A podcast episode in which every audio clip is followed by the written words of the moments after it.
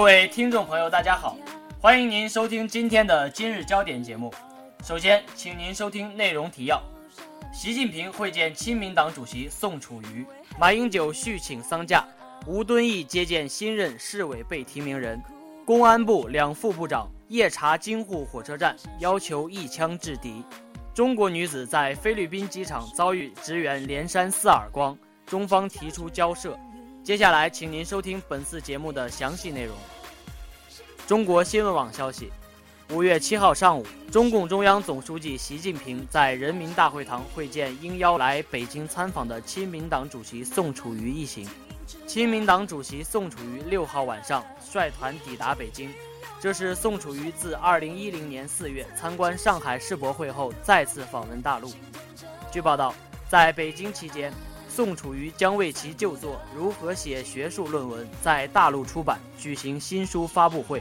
在今年底，台湾七合一选举与二零一六年大选之前，宋楚瑜的政治态度都将是朝野密切关注的动向。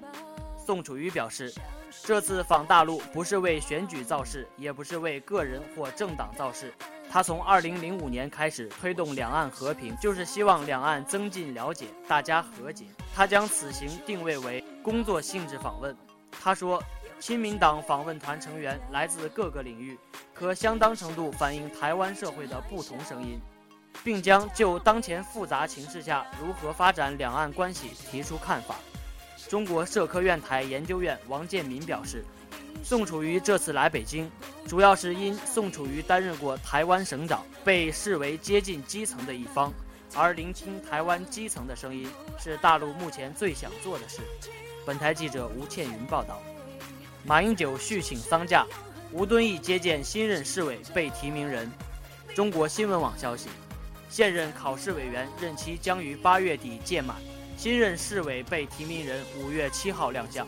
担任提名审荐小组召集人的台湾地区副领导人吴敦义，原预定今早陪同马英九接见新任院长、副院长及委员被提名人。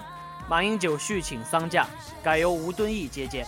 马英九五月六号上午原预定接见日本众议员，也因丧假取消，改由台湾地区副领导人接见。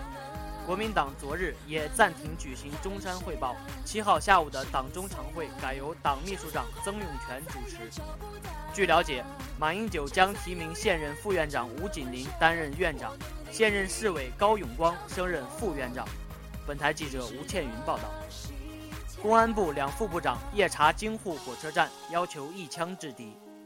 公安部两位副部长六号晚赴北京、上海两大直辖市。在火车站等人流密集的重点区域，实地检查安保措施落实情况，强调严防严打暴恐，确保第一时间有效处理能力。据公安部网站七号消息，五月六号晚，雅信峰会筹委会安全保卫组组长、公安部副部长刘艳平先后来到铁路上海站、上海虹桥枢纽和铁路苏州站，实地检查指导雅信峰会的安保工作。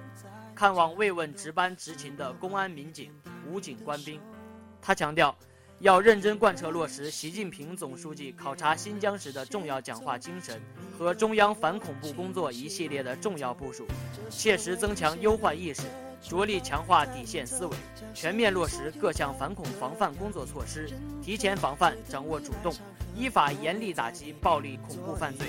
确保人民安全、生命财产安全，确保雅信峰会的安全顺利举行。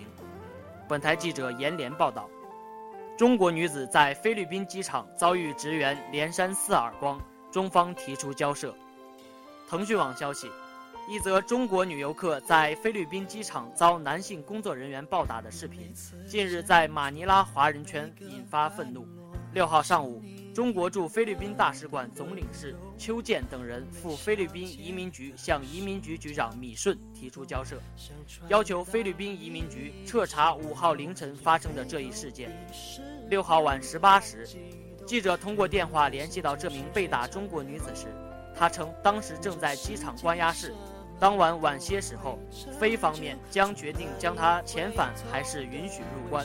但之后记者再拨打他的电话一直无法接通。记者从菲律宾方面了解，他已被遣返回国。中国驻菲律宾大使馆总领事邱健六日对移民局长李顺表示，大使馆理解并尊重菲律宾移民局依法作出的决定和执法行为，亦会引导教育本国公民遵法守法。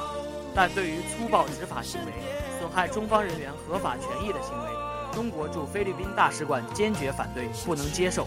菲律宾移民局应对此事做出负责任的处理。